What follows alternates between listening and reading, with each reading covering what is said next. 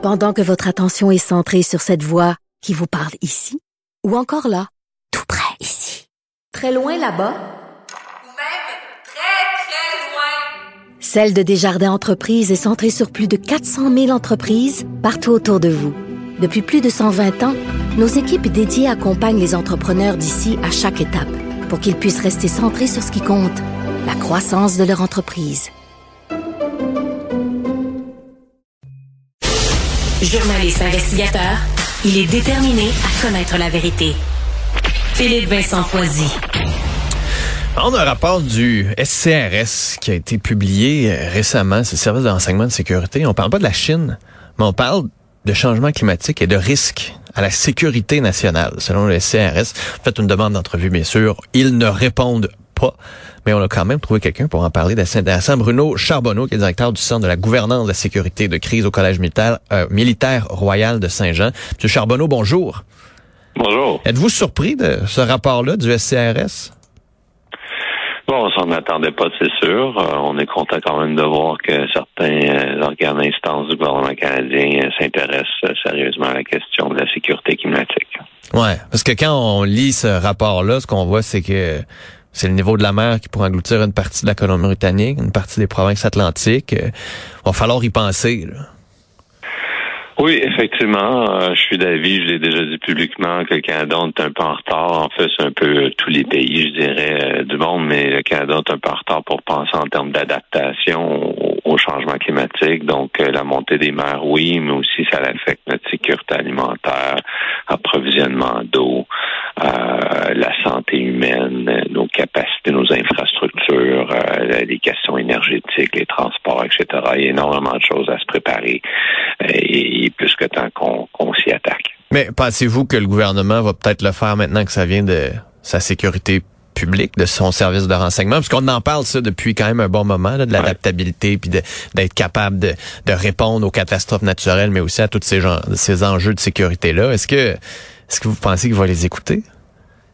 Ben, au niveau de la sécurité, euh, il y a des signes quand même encourageants. Euh, l'été, à l'été 2021, par exemple, le temps avait annoncé qu'elle voulait être l'organisation internationale qui faisait la sécurité climatique. Et dans ce contexte-là, le Canada a annoncé qu'il serait hôte, on serait hôte en fait de euh, centre d'excellence sur le changement climatique, la sécurité de l'OTAN. Et ça, ça a été confirmé. Il sera en fait basé à Montréal et devrait devenir opérationnel là, à la fin ou dans, dans la deuxième moitié de 2023. Donc, c'est un centre d'excellence. Ça, c'est des centres de l'OTAN qui travaillent à la formation et à la recherche sur le, le sur divers sujets. Dans ce cas-ci, ce sera le, le, changement climatique et la sécurité. Il sera à Montréal.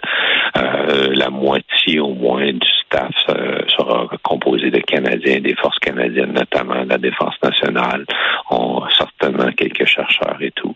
Donc, euh, ça, c'est un signe encourageant que les choses sont prises au sérieux. Hmm. Parce que vous avez dit, vous avez nommé quelques problèmes. Tu sais, quand j'entends, par exemple, l'eau, je l'ai vu cet été, oui. euh, par exemple au Mexique, il y avait une guerre de l'eau. On protégeait des points d'approvisionnement. Il y en avait qui avaient des, quasiment des milices spécialisées pour éviter que l'armée protégeait des points d'eau pour pas que les gens viennent piller ces points d'eau-là parce qu'il manquait d'eau dans certaines régions. Là, on a vu des, des, petites sécheresses en Europe. On l'a vu avec l'agroalimentaire en Californie. C'est ce problème de l'eau-là. On en a beaucoup, nous autres, de l'eau. là on n'a pas encore augmenté le, le prix de l'eau au Québec, là. C'est un autre enjeu, mais est-ce qu'on est est-ce qu'on est prêt à protéger notre eau? Est-ce qu'on s'enligne vers une bataille de l'eau? Est-ce que il y a comme un risque que d'autres viennent piller notre eau? Euh... Je pense pas, pas à court ou même moyen terme. Je okay. pense que c'est des scénarios peut-être là, à la fin du siècle où on, on verra. La, la, question des grands lacs certainement viendra un jour à savoir comment gérer cette eau-là qui, qui évidemment est nécessaire à 80% de la population canadienne là, entre le, le corridor Windsor-Québec, par exemple, et qui est partagé, ces lacs-là, évidemment, avec nos, nos, voisins du Sud. Euh, donc, généralement, la, la, la question de l'eau en est une d'accessibilité aussi de, de, qualité de l'eau parce que plus la, la chaleur ambiante euh, augmente, plus la qualité de l'eau peut se détériorer, développement de bactéries, etc. Mais de manière générale, si on parle de sécurité climatique, il y a deux enjeux, en fait, je pense qu'il faut être concerné. L'un, l'un, c'est celui que vous avez nommé le potentiel de, de conflits violents, fois, bon, ça, dépend des contextes, mais qui peuvent être assez mineurs autour des, des, des crises alimentaires, des crises de l'eau qu'il peut y avoir, des crises des ressources, dans des contextes notamment là, autour de l'équateur, donc les pays qui euh, euh, qui souffriront le plus des changements climatiques. Donc on parle beaucoup d'Afrique, Moyen-Orient, euh, Amérique centrale, du hmm. Sud, etc. Ça, ça va venir avec des vagues migratoires après. Il y a quand même aussi ça, cet, aspect-là. Il y a effectivement cette possibilité-là. L'Europe est certainement concernée par ce qui pourrait traverser la Méditerranée. Mais là, un autre enjeu, je pense, qui est plus près de nous, c'est tout ce qui concerne les, les changements, les bouleversements géopolitiques qu'entraîne le, le, changement climatique. Notamment, il y a plusieurs enjeux, mais je dirais que celui qui est peut-être le plus connu et le plus le plus visible, c'est euh, tout ce qui on, pourrait appeler la, transition énergétique. Donc, euh, les tentatives de, de, de, de s'éloigner justement de l'utilisation d'énergie fossile, le pétrole par exemple. Ce qu'il faut savoir, c'est que la majorité du pétrole, environ 75% est contrôlé en fait par des États hein, et non des compagnies privées. Donc, ça, de disons, s'éloigner de cette source d'énergie-là, c'est aussi s'éloigner d'une source de revenus importante pour une majorité ou plusieurs États.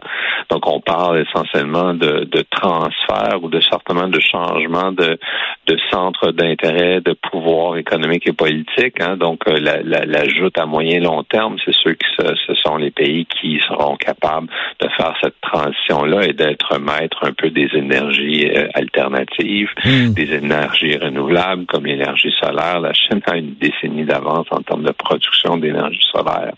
Donc, c'est ces enjeux-là, l'instabilité, la sécurité aussi qu'il faut pas oublier, euh, qui tournent autour de cette adaptation, de ces, ces changements majeurs. Hein. Il faut le dire, ce sont des, des changements structuraux fondamentaux et majeurs qui vont euh, euh, qu'on va voir évoluer très rapidement dans, les prochaines décennies.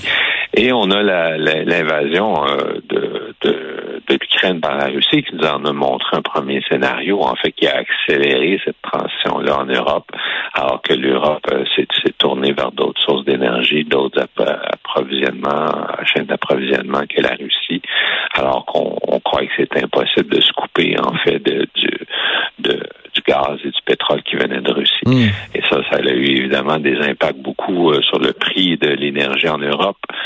Euh, ils ont été un peu chanceux. L'hiver a été euh, relativement chaud en Europe cette année, donc etc. Mais ça a définitivement mené à une crise énergétique qui peut avoir des conséquences, comme je disais, au niveau économique, social et politique, évidemment. Hmm. en terminant, juste une question sur le, citoyen lui-même. On a beaucoup parlé en général, mais est-ce qu'il y a des choses qu'on peut faire pour se préparer? Ah ben là, euh, ça, ça, dépend à quel niveau, mais, mais je pense que les on, peut on peut effectivement euh, peut-être à court terme, je ne crois pas qu'il y a beaucoup de choses à part peut-être vérifier nos habitudes de vie évidemment pour contribuer à euh, ou tenter de contribuer certainement à, notre adaptation ou mitigation en fait mm. sur les gaz à effet de serre au niveau de de la préparation. Bon, on peut peut-être effectivement penser, euh, je pense c'est plus un, phénomène en fait plus social et structurel. Ce qu'il faudra remettre en question, c'est les zones d'inondation, par exemple au Québec, si on prend un exemple concret, euh, est-ce que les zones euh, qui sont à risque d'inondation devraient être rebâtis ou on devrait interdire en fait que les gens se rebâtissent? Est-ce qu'il hmm. faudra déplacer? Donc euh, des communautés comme ça et comment le faire, sous quelles conditions? Je pense que ça, il faut commencer à y penser. Nos sources énergétiques, Hydro-Québec euh, a analysé par exemple justement la résilience de son réseau dans la dernière année face au changement climatique. Ça, ça, il faut certainement le faire. à un nouveau indice, c'est un, un peu plus difficile, mais c'est sûr qu'il il faut prévoir peut-être hmm. euh, des, des, conditions climatiques qui vont euh, qui, qui, qui, qui, vont continuer de s'aggraver en fait dans la, prochaine, les prochaines années, les prochaines décennies et s'adapter en conséquence. Bruno Charbonneau, merci beaucoup d'avoir été là. Un plaisir. Merci, M. Foisy.